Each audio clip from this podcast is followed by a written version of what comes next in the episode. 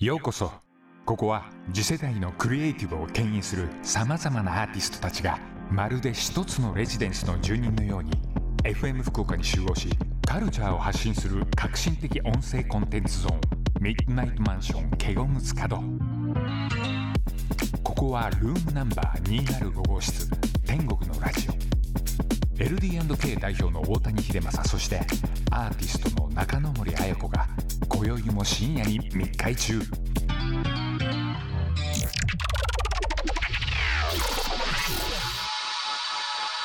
はい始まりました。天国のラジオ。DJ の中野森彩子と。大谷秀正です。よろしくお願いいたします。えー前回のラジオで働くことについてね重点を置いて話していたんですけれども、うん。今回はその逆で遊ぶこと遊びについて、えー話していけたらなと思っておりますけれども、まあね、まああんま変わんないんだけどね、俺の場合は。そうですね、うん。自分がいいと思ったこと楽しいと思ったことがそのままねお仕事になってるっていう。やっちゃってるからね。そうですよほら、ね基本的にほら、好きなことを仕事にしちゃってるうん。っていうのあるじゃない？自分でやるとね、やっぱりエネルギーが必要だから、うん。好きじゃないことをね、うんなかなか踏ん張れないんですよ。あー好何きなことだからできる。エネルギーを注げるってことですし、ね好きなことってまあみんな好きじゃない割と。はい。だから結構これを成立させるためには、うん。結構針の針の穴にほら糸通すような、うんなんつうの割とこう精度というか、うん苦労が必要なんで、うん。うんなかなか大変なんですよね好きじゃないことをやるっていうのは。そうですね。踏ん張り効かないから。大根さんが遊んでるっていうとなんかこうサーフィンとか本当に遊んでる、仕事以外で、うんうん。サーフィンとか、まあ、旅行とかそれこそお風呂なそうそうそう温泉温泉部とかね。温泉部とか。でもすごいね聞いたところによるとん。体力がすごいらしいんですよ、大谷さんの。周りのスタッフから「次行くぞイエーイ!」みたいな。風呂の話ね。風呂お風呂びっくりした。の温泉部の抱いてもないのにさ抱かれたみたいなこと聞いてくからさえ？すごいですよっていう話。え抱いたかなと思って誰か。温泉部の話。びっくりしたそういう話かと思って。そんな抱かれてすごかったみたいな話なのかと思ってびっくりだったよ。本当に温泉部のうん。スタッフたちは社長の体力がすごいっていうちょっとねあのー俺は普通なんだけど、はい。一番ひどかったのは福島起点というか、うん。車で夜中から出かけて、うん。福島に明け方着いて、うん。えー飯坂温泉かな、あそこってほら結構公共公共浴場が多いから何か所か入れるんだけどそこから裏磐梯抜けて、はい。で蔵王の方要するに米沢抜けて蔵王の方に抜けてっていうルートで、はい。1日20か所入ったことあるのね温泉。ええで結構福島辺りのお湯ってめちゃめちゃ熱いのね、はい。もうえどのぐらいですか？40特にあの飯坂の、うん。要するに6時とかって一番風呂なわけよ、あ要するはい。に人が入ってないからさあもうなんつうの初めのお湯だからもう入れないわけ足してもないいってことですよねお水を足しても混ぜてもないから。混ぜてもない。うん。みんな入れなくて俺だけ頑張って入ろうとしたんだけど、うん。こう入るじゃない。はい。多分温度から温度で言うとねもうね40ね8度ぐらいよ。えそれやけどに近いでやけど本当やけどもう無理やり頑張って入ったんだけど、ほらいわゆるあのなんつうの股間のさ、はい。袋のとこにこう 入ってくるくるじゃない？ででででんってくるじゃん。ででグーって息止めてさ入ってくんだけど、うん。袋のとこに行った瞬間にやばっと思って、うん。もう当てて出たんだけど、はい。もう出たところまでがさ赤くなってるわけ。お そうですね。線お湯のパンツみたいなねお湯パン。どっかの国旗みたいになってるわけ、はい もう本当危ないと思ったの。俺あれ玉まで行っちゃうとさはい。多分死ぬよのよ生死に関わる。生死が生死が死ぬのよ。生死の生死が。うまい。みたいな。もうさ釜揚げしらすみたいになっちゃうと思って。釜揚げしらす本当に。えそれもお風呂が好きっていうだけで入ってるってことですか？それとももう使命感ってことですか？やっぱここの20箇所やると20箇所はもう使命感だね。もううん。もう決めちゃったから。遊び。あ入ると。もうゴール決めちゃったから。本気ですね。本気。はあ。やばいよ。遊びも本気。一日だよだって。日帰りで20箇所だ 何も楽しくないじゃん。危ない。危ない遊びなんだけどね本当あのあれですね水とかしっかり取っとかないと、そう危ない,、ね危フラフラないですね。になっちゃうまでまあそういう遊びをしてんだけど。はい。そうそうまあ遊びの話なんだから遊びの話でいいんだけど、うんうん。一応ほらあのーこの間の話の続きもあるんだけどはい。うちのほらレーベルを始めた頃の話うん。でいくとはい。もともとなんだろうコンピレーションとかうん。昔前も話したんだけど昔の音源を発掘するみたいな仕事をしてたから、はい。コンピレーション作るみたいな、うん。でそれはほら資源が枯れちゃうって話をしたんだけど、うん。うん。その限界があるじゃない？はい。音源に。うん。で新人を作んなきゃなんないって話をしたんだけど、うん。で最初に作った最初ねレコードだったの。アナログ版？うん。LD&K の商品っていうのが、それがねベイビーオールスターズっていう、ん。子供にこうフレンチポップスが青版で,、うん。でラバーズロックってレゲエが赤版だったんだけど、うんはい。それをまず出したのね。うん。で子供ナンパして、うん。であのリセフランコジャパンってさ東京にあるんだけど、はい。フランスの学校があるんだけど、へー子供が行ってる。はい。そこの学校の前とかでナンパしてお,、母さんごと。うん。そうそうそう。で歌わせようとしたんだけど、はい。まあいかんせん小さい子を先に選びすぎちゃってうん。歌詞が読めないからはあなるほど。もうお母さんがこう口伝えに一回言ってくれて最初に小さいイメージとしてはほらシャッターラズの子が可愛いからって思ったんだけどいやちょっと小さすぎたねってなって結局小学生ぐらいの子にしたしてもらったのね。はい。でその時にラバーズロックの番の時に、うん。当時のクリスタル K がいて。ああへえそうそう小学校4年生の。えーどうでした？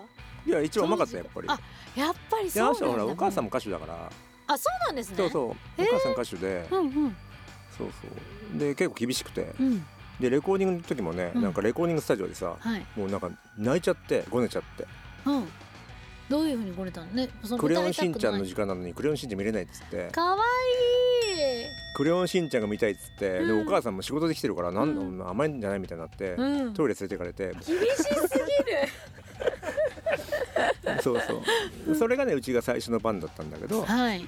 もうクリスタル K さんが歌手になるもん前のね。そうそう。クリスタあルお母様結構あれだったんですね。ウィリアムス系だからねあそこ。へえ。そうそう。でその時は初めてじゃんなんじゃないかなクリスタル系のレコーディングって。そうですよね、うん。人生初めてのレコーディングをナンパして。そう。クレヨンしんちゃん見れないから泣きやめて。恨まれてるかもしれない今もでその次にやったのがうちの初めてのアーティストで、はい。イエスママオーケーっていうのが、うん。その3枚目のアルバあまあ、シンまあ、シングルか、はい。それがデビューデビュー曲だったんだけどあへえそれを一回ね聞いてもらおうかなと思ってるんですけど、はい。それでは聞いてください。イエスママ OK でコーヒーカップでランデブーって最高よ。FM 福岡ザ・ヘブン天国のラジオ。LD&K 代表の大谷秀政そしてアーティストの中野森彩子が今宵も深夜に密会中。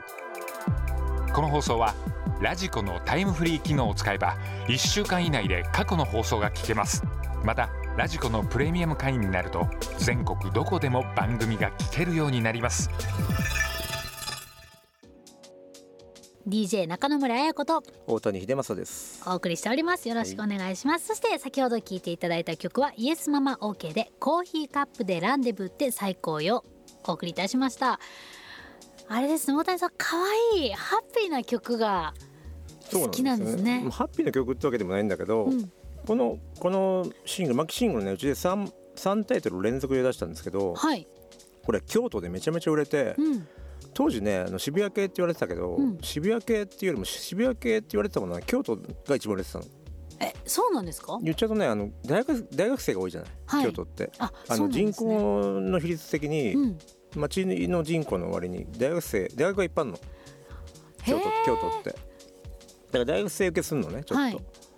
でもほら当時渋谷系とかいろいろ言われてたけども、うん世の中うんいっぱいあったけど、うん。実はね、うん。やっぱりリアルに売れてたのはビジュアル系だったのね。あそうなんですね。当時。へえであの渋谷の HMV があの今のドン・キホーテのビルにできた時に、はい。バイヤーの太田君っていうのがいて、うん俺もほら自分で営業してたからね CD の、はい。はいよく店頭行ってたんだけど、うん。その店がねうん。要するにビジュアル系を扱いませんっていうねポリシーでやってたのね、ほー。それで何を売んなきゃなんないかってことでこうなっちゃって、それが渋谷系ってなっちゃっただけなんだけどへえそうなの。聞いたらだってもうビジュアル系扱いませんっていうポリシーだから。それもすごいですね。そっからできたわけですねそうなんイエスよまあそれで京都で売れてて、うん。で京都でこう京都のラジオ局ではい。レギュラーやったりとかうんまあ、そこから京都によく行くようになるんだけどね。うんうん当時はね京都の方が渋谷系だったのね。でそれでこの彼らのはい。イベントとか呼んでくれてうん。やってくれてたのがあの FPM の田中君ね今、うん。あのファンタスティック・プラスチック・マシーンのはい。田中君が当時のあの雑誌社に勤めてる時にうん。うちを呼んでくれたのね、うんそこからつながってんだけど。う、ん。でこのメンバーの高橋君っていうのが、うん。メンバーのこの間ライブで何年か前のライブでうちのスターラウンジって渋谷のライブハはいウスに、渋谷のライブハウスはい。高橋君何もできないの楽器が。うん。ただいるだけなのね。はい。楽器もで楽器ができない。楽器もできないし曲も書けないし、曲も書かないはい。歌も歌わないし歌も歌わない。ただいはい。るだけの存在の人がいるのね、メンメンバーに。うん。でその人が、あのー今設計士になって、ううんちのお店の内装とかの工事をしてくれてるの。あ働いてた。そうそ高橋君はい一緒に働いてはい。でそのこの間もさバイクでさライブハウスにこうバイクで乗り乗り込んできたわけ。ハーレーで。バイクでライブハウスに飲み込む。乗り込む。まあ間違えたわけじゃないですよね場所とかね。バイクのね あのバイクのこう排気音がはい。入ってる曲があるのね、うんああはいはいあはい。のこのイエスモーケーの曲でうん。1曲だけ、イントロにブイーンってな感じですか？そのブランブバランブランっていう曲があって、うん。それだけのために来たんだけど そでバイクで乗り込んでバンバン吹かして ただのただ帰っていくっていうそうスターラウンジが1階にあるんでバイクごとねそうそう。入ってこれちゃいますもんね。そうそれをあの人自分で設計してるから分かってるわけあなるほどなるほど。なるほど。でバイクでバー来て生の SE を。そう俺設計してるからそう入れるわと思って。入れるわ。入って生音出して。そう出してそのまま帰ってた。一曲しか参加してない すごいよ。だってそう、面白いですね。俺忙しいから設計忙しいからって書いてた。まあ実際忙しいんだけどね面白すぎるね。今過去にも先にもいないですねでいまだにずっとねそほらあの工事してくれてるからうちの店をずっと、まあへー福岡もそうなんだけども、うんうん。してくれてるの。でそれがねその僕ね本出してるんですよ実は。あそこにこの2冊。ちらっと見えてる。もうね10年ぐらい全然変わらないですよね写真が載前ってらっしゃるけどね、はい。でここにね1冊目の宇田川カフェブックっていうのに、うん。高橋君との対談が載ってるんだけどあはい。ちょっと面白いですよお顔が見たいいですなんだろう。高橋君高橋君ね。こああはいはいはいはい。ちょっとひげが生えてそうちょっとひ一見こわもてな。うそうそう。はい。こわもてじゃ全然あのなナードな感じっていうかね。うなんかああなどんな感じ。まあまあまあ。まあ年一緒なんですけどね。へえこれあの歌川ブックカフェいつ出た？これはうん10年前ちょうど。10年前、うんいろいろな内容的にはどんな感じの内容になってるんこれはねですかうちの宇田川カフェが、うん。まあ、できるまで的な宇田川カフェにまつわる話。へえうちに仕入れてる業者の人とか、うんうん。まあ、カフェ始めた理由とか、うん。まあ、いろいろ載ってるんだけども。最後の方に今ちらっと見えたんですけどメニュー。まあ宇田川カフェのメニューとかも載ってるんですね。あと辻アナのこ辻アナさんインタビュー。うこの頃うちだったからねあ所属が。そうだったんですね、うん、西加奈子とか。あへえいろんな方がいろいろコメント書いて。るの小説家の西加奈子、はいうはい。ちスタッフだったからカフェの。えそうなんですか？そう。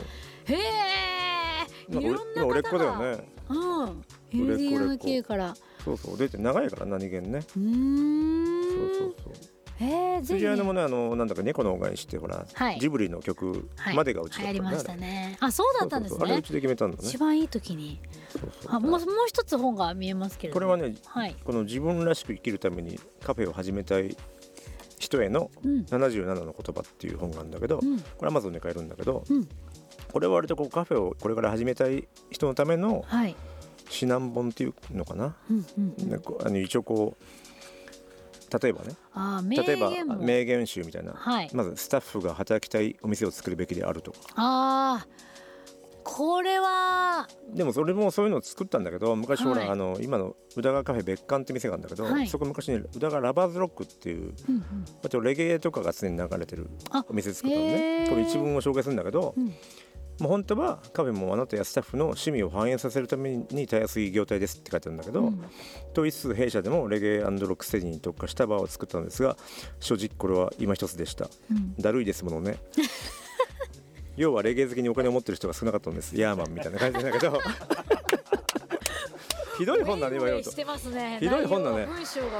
要はレゲエ好きにお金を持ってる人が少なかったんです。ヤーマンだいや ひどいよねまあでも割とこう心理というか当たり前のこと書いてあるの意外と。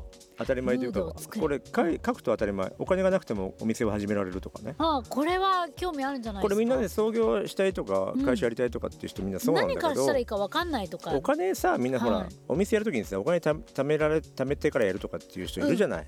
おお店やるためにお金貯めてますみいた。い。なことを言う人いるんだけど、うん。あれはね違うのねはあ。たかだかさたかだか普通に雇われてて、はい。お金貯めるったって知れてるじゃん。そうですね。特に東京ででお店できるほどなんか絶対たまんないわけ。うんうん。言っちゃうと、はい。貯められて多分さ数百万だよね多分、うんうん。うんよっぽど頑張っても、うん。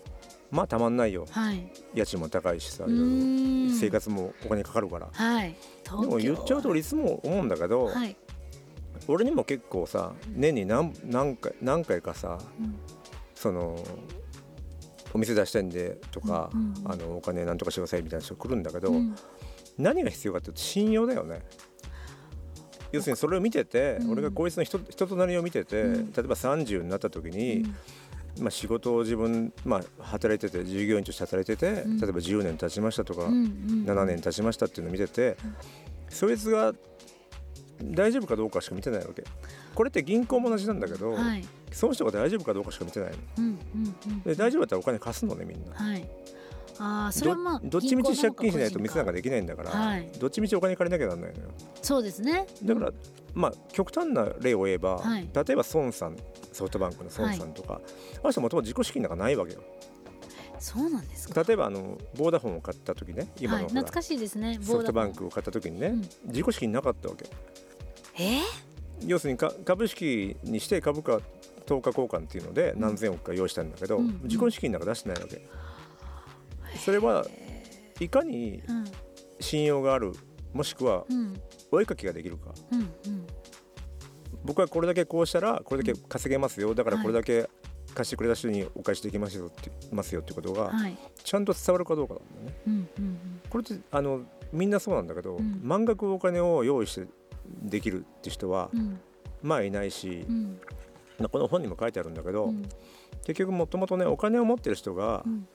お金がここにも書いてある、えー、77億分の10個目なんだけどはい。お金が用意できてから始める商売にはお金が集まらない、ほ要するに使う方を考えちゃってるから最初。なるほど。要するにお金が入る階段を作ってからじゃないと走り出しちゃダメなわけよ、なるほど。で下がる階段作っちゃったら下がっちゃってるはい。お金があるとそういうふうになりがちなのね、うんうん。マインド的なところもってことですよね。お金がないと、うん。最初からお金がないと、うん。お金をもう増やすしかないわけよ。うんもう本当に大谷さんが前回も言ってたみたいに借金できちゃったらそれをもう商売してっていうあれですそうなの、ないところから始めないとうまくいかない。うーん。それはなんかすごいこう覚悟を感じますね。でも覚悟ないとできないからね店は。そうですねあとこう77分の 18? はい。共同経営はうまくいかないとかね。これ私の周り共同経営してうまくいってる人一人もいないです。まあみんなそうなんですよ。それはなんでだと？よくあるのがさ例えばはい女の子同士とかさ、うん。あのカフェとかやったりとか、はい。意外と多いんだけど、うんうん。定食屋さんとか。生活環境変わっちゃうから。だって片や結婚しちゃったりとかさはい。親が具合悪くなっちゃったりとかさ、うん。いろいろ変わるわけよ。はい。ずっと一緒のその始めた時のスタンスではないから、うんうんうん。変わっちゃうわけ。あの立場とかそこでやっぱこうそう。仲違いが起きてきちゃうってことそうするとさ、うん。どっちが働いてるとかっていう話になっちゃはいうし、はいはいはいはいで損してもどっちがお金出すって話になっちゃうしそうね。儲かってもどっちがもらうって話になっちゃうから、うん。結局まあ前例を見てるとうん。絶対に続いてないよね、絶対にあのね。どちらか離脱してるねそうですね。そう。でこういう当たり前なこと書いてあるんだけど、俺このブックレビューをねアマゾンで売ってるから、はい。たまに読むんだけどブックレビューとかの感想とか書くんだけど、はい。こうお店やってる人はうん。すごい参考になりますですよねっていうこと言うんだけど、はい。お店やってない人がこんなの当たり前じゃんっていうわけ。当たり前のことしか書いてないって言うんだけどお店やってない人ってそういうもんだよね要するに当たり前のことができれば、うん。お店なんか潰れてないわけよ。そうですね。そうですよね。当たり前のことが一番難しいかもしれない難しいんだよ。だから当たり前ののことしか書いてないとかっていう人がいるんだけど、うい。や当たり前のことができできてれば世話ないよって話なんだけど。そうですね。まあ、そういう本が出てるんで、はい。これはこの本をあのアマゾンで買えるんだよね。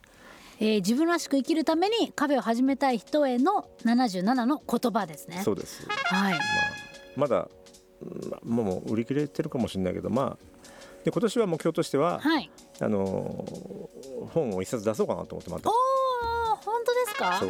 これもやっぱりこれも10年ぐらい前になっちゃったんで、うん。古いんで、うん。ちょっと新しいもういろいろ経験値も上がってるんで、はい。いわゆる勤め人じゃなくて、はい。なんか自分で始めようっていう人も増えてきそうな気がするのねそうですね。だからそういう人のための本をはい。ちょっとセクシーも織り交ぜつつねは行こうかなといまたちょっとこうウィットに富んだ内容も含めてそう大谷さんらしい本が。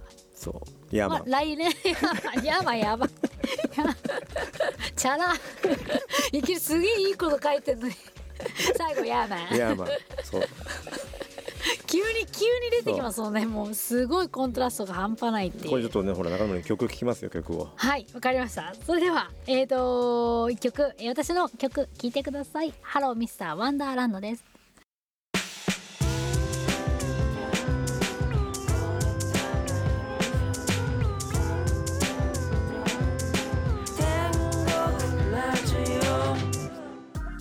お送りしたのは中野森彩子でハローミスターワンダーランドでした。もうこれ何年前になるの？これ。これ何年前ですかね？自分が分かんない。何年前だろうもう。何年前ですかね？もう4年ぐらい前になるかもしれないですね。いだよね多分。で今日ねセクシーな食べ物を持ってきたのよ、い。え目の前に目の前にね。ありますけれどもこれは何です天国でね限定で作ってんだけど。天国限定のカスそうそう。ブランデーケーキ。そう濃純濃純天国行きブランデーケーキですよ。いやーこれは美味しそうですちょっと今ねね試食しました試食、はいもう今目の前にあるんですけれども。すごいよ。もうすごい。これねしっかりブランデーというかお酒の香りもするんですけど、ちょっと食べ結構入っているんじゃないかこれは。今日車じゃないよね。車じゃないです。はい。いただきます。一応アルコールがね強いから。ね少量少量のアルコールがあって入ってるあの書いてあるんですけどこれは少量の匂いが。うわもうしっとり感がすごい。ふわっとというかどっちかというとどししっとりじわ。っ食レポ食レポほら。ていう感じですね。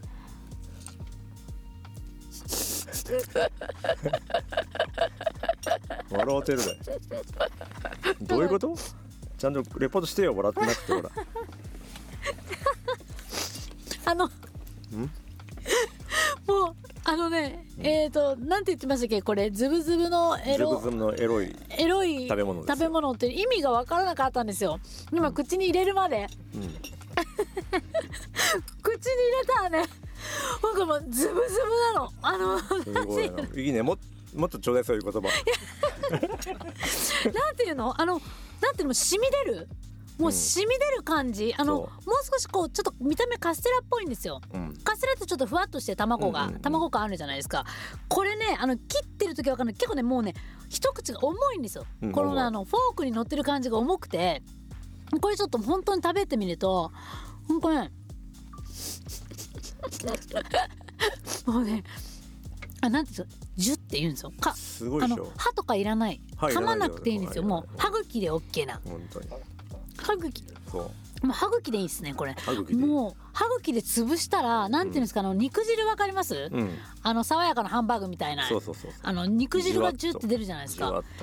これはすごい。相当すごいでしょ。えあのねぶっちゃけまあ言ってもまた言うてもうても、またね。うん、まあそのエロいズブズブなって言うてもと思ったんですけどこれは嘘じゃなくて本当に食べてほしいです。これ天国で絶対流行りますね。そうそうもう結構ねその通販もやってんだけど一応、はい。天国から送ってもらうんだけど、うん。あのーやっぱすごいの好評で。あのなんていうんですか？地下があるじゃないですか。例えばこうデパ地下とかにいろんななんか治一郎のとか置いてるじゃないですか。高知系卵系の、うんうん。あのバームクーヘンとか。はいはい。食べたことがないです。本当にズブズブのエロケーキこのケーキがもともとなんだけどはい。もともとあの別府大分の、うん。別府にね高蘭荘っていうこあのケーキ屋さんがあったんですよ、はい。あったっていうのはもうなくなっちゃったのね。うん。あのご高齢でうん。その後継ぎがいなくて。別府の駅の、まあ、し住宅街にあったところにポツンとあった店なんだけど、まあはい。人まあ人気で古い店だったんだけど、うん。俺がほら別府によく遊びに行ってたわけね。うん。大分にお店あるし。あなるほで俺ど温泉好きだからほら、はい別府にほら入りにまあ行っちゃって行くじゃない、はい。悪いことしに。はいはい。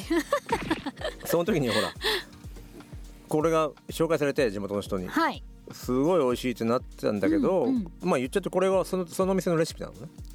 あレシピをそのみ閉まっちゃった店にうん。頭下げて、うん。そのどうしても教えてもらいたいと。はい、俺がもうなくなっちゃうのがどうしても嫌だから、うん、でレシピを教えてもらって、うん。でそのいわゆるケーキ工場が、まあ、九州の中にあるケーキ工場があるんだけど、はい。そこにもう無理言って作ってもらったんだけどはい。もうこれが完成するまで半年かかってえ？もう全然ズブズブにならないからあ。全然ダメみたいな。そのお店の味が出ないと良さが出ないからなかなか出ないレシピを教えてもらっても。でまあ、要するにまあ、ケーキ専門で作ってくれてもう、まあ、OEM って言って、うん。そのその店独特、まあ、オリジナルのケーキをうん。外注で作ってくれるところなのね、はい。工場があって。そこに何回も作ってもらったんだけど全然ダメ、全然ダメっつってうん。こんなんじゃダメっつってエロくないって話をして。基準ね。エロいかエロくいないか。や無理ですって最初。一回ね一回中断したわけ。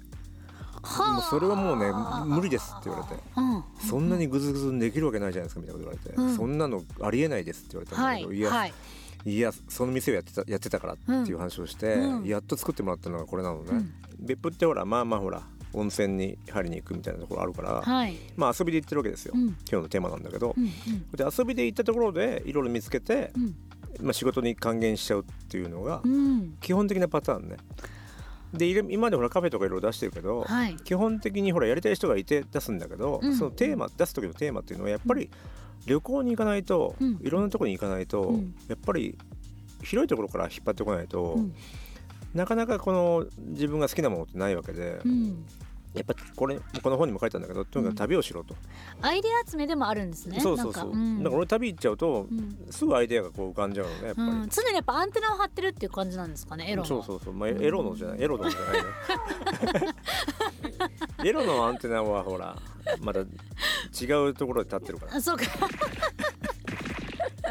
違うところが常に経営者としてもアンテナがそ張っているってこと。いやでもこのケーキはちょっと私あの本当にあの嘘偽りなくびっくりしました。でうちのねまた濃いコーヒーに合うのよ、うん。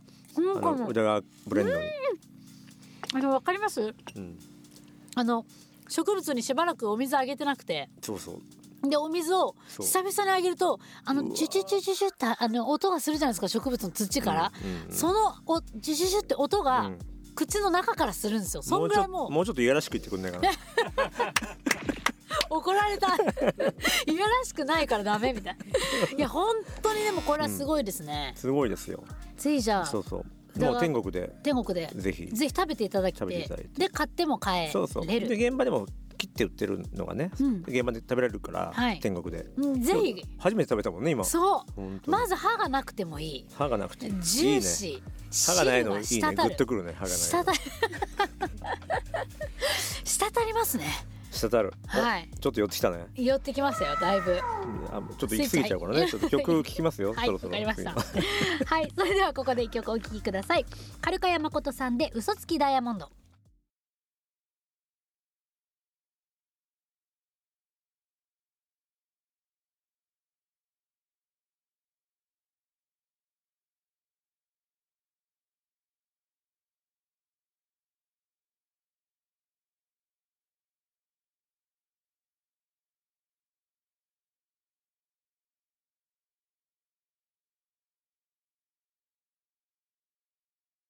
お送りしたのはカルカヤ誠さんで嘘つきダイヤモンドでした。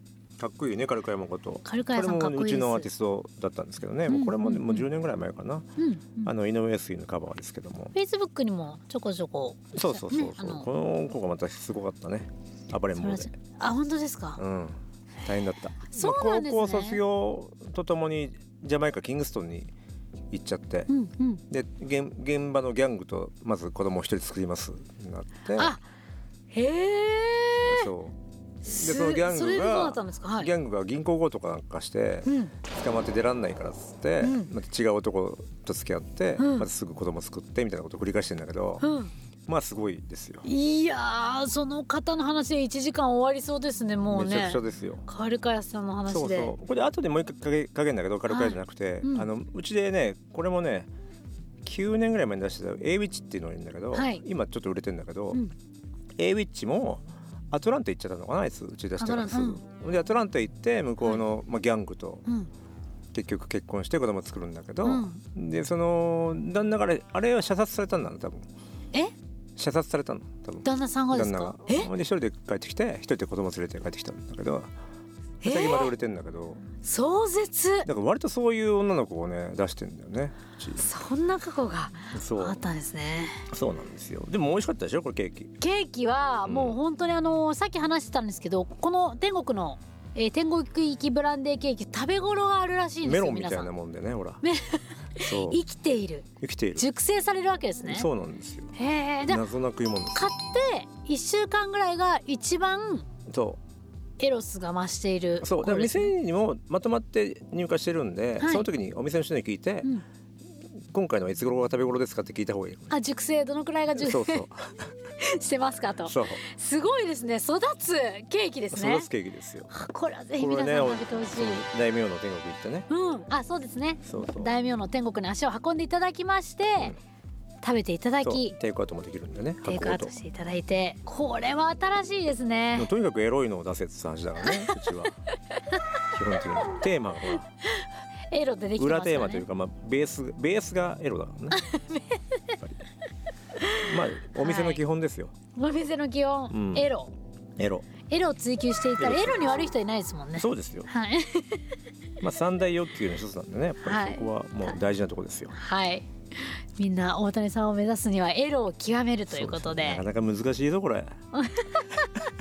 もうエロでももうちょっとなんかもう理解ができないもう。えー理解できないの？ついていけないですそもんついてきてよほらそいやこはーでもねそこから生まれるんですねこの。生まれますよ。だからブランデーケーキがね。遊びですからねこれ、はい。あそうですね。今回のテーマがねそう。遊びですけど。そうとにかく旅とかね。うん。あのいろんな遊びをして、はい。い、ろんな経験をして、はい。インプットを増やして、まあ、別にあの旅行けなくてもいいんだよ。今回ほら、うん。コロナで行けないじゃない？旅に、とにかくもう俺もね行けない頃とかはね、うん。今はもう全然買わ買わなくなっちゃったんだけど、うん。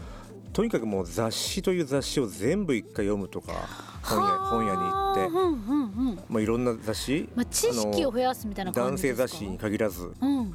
女性雑誌も含めて全部、とりあえずあの文化欄みたいなところを読むとか、うん全部してたもんねへ20代とかは。まあだから、うん、いけないならいけないのやり方がやっぱあるっていう感じですかね。今なんかネットがあるからねあるそう程ですよね度すごいよね当時はほら雑誌読んでたけど、うん今なんかネットでもういろんなことが知れるじゃない。はい。でなおかつやっぱ現場で空気感をやっぱりこう感じ取ってはい。実際それがどうなのかって確認しないと、うん実は雑誌とかこうネットで見てる、あそこ流行ってるとか流行ってないとかっていうことも含めて、うん。実際怪しいからね。そうなんですね。実際流行ってねえじゃんみたいなことあるわけ。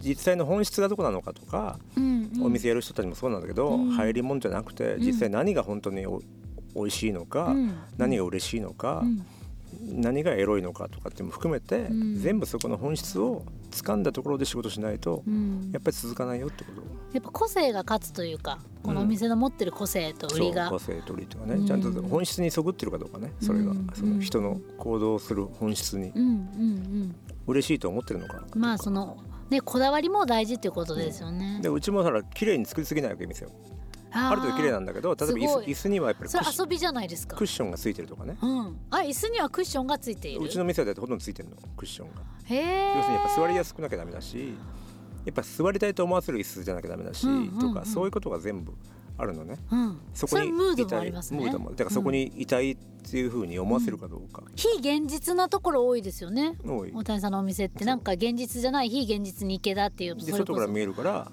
いやカップルで歩いてて例えば渋谷とか歩いてて、うん。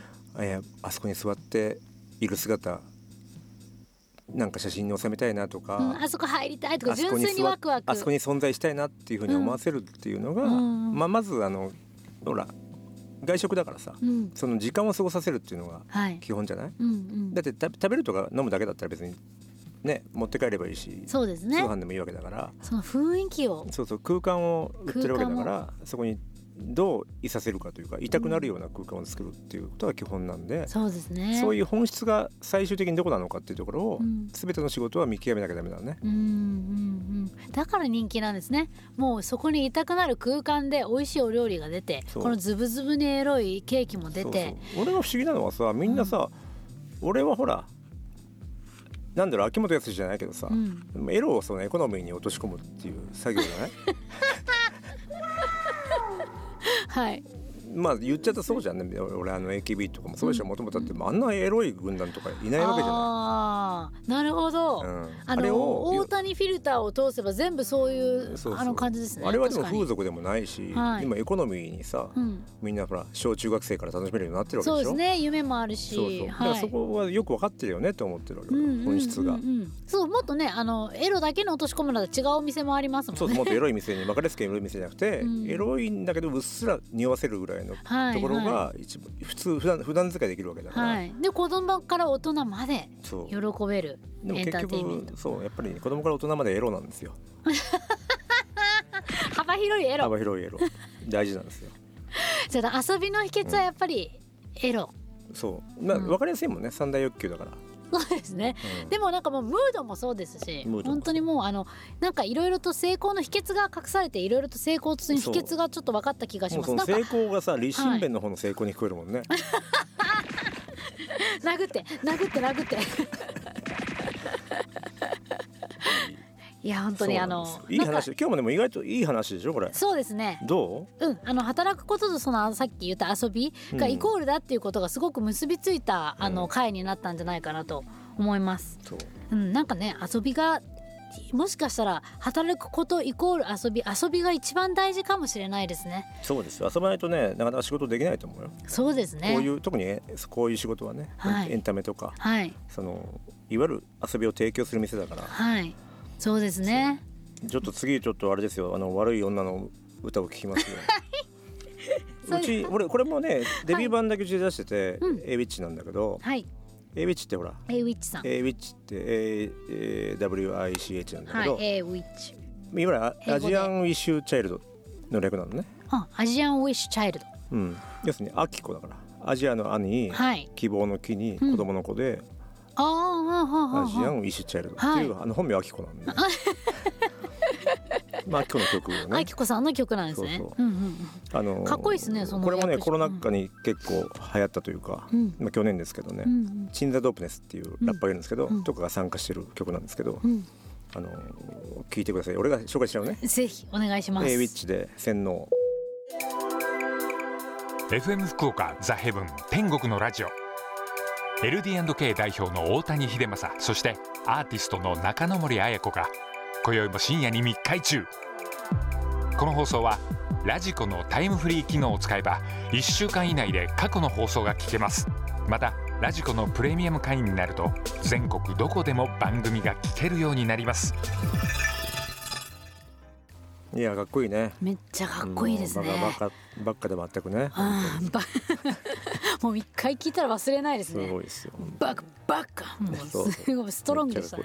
一番かっこいいんじゃない今のほら女性ラッパーでは。めちゃくちゃかっこいい。ラジオそんなにまだお聞きしたことなかったので今聞いてすごいこう刺さりましたね。同い年ぐらいだもんね下手すると。あ本当ですか？あきこさん。そうそうあきことあやこのこ。の違いですね。いやーちょっっとあのいろいろチェックしてみたいと沖思います。縄沖縄出身ですよ。沖縄出身なんですね、ああ洗脳。またタイトルもいいですね。ですよ。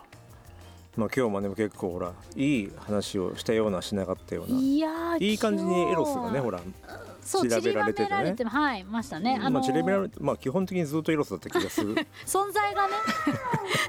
大谷社長の存在がエロスなんですけれそうなどもんですよ。ねえ本当に遊び。うん。なんかこうここにねあの書いてるんですけどうんこうこれからエンタメ業界とかまだちょっとコロナも収まってまたやるぞっていう人たちに、なんかこれだけは俺本当にね去年去年って一昨年まではさ、ずっと若い人からそんな受けると、うん。とにかく旅をしろって話をしたんだけど、まあ、あコロナで行けなくなっちゃったからとにかく旅をしろと。うんうんうん。でうちもほら主演旅行去年行けなかったからあれなんだけど、うんやっぱり若いスタッフもそうだけど、うん。やっぱ旅行に行くとねう、ん。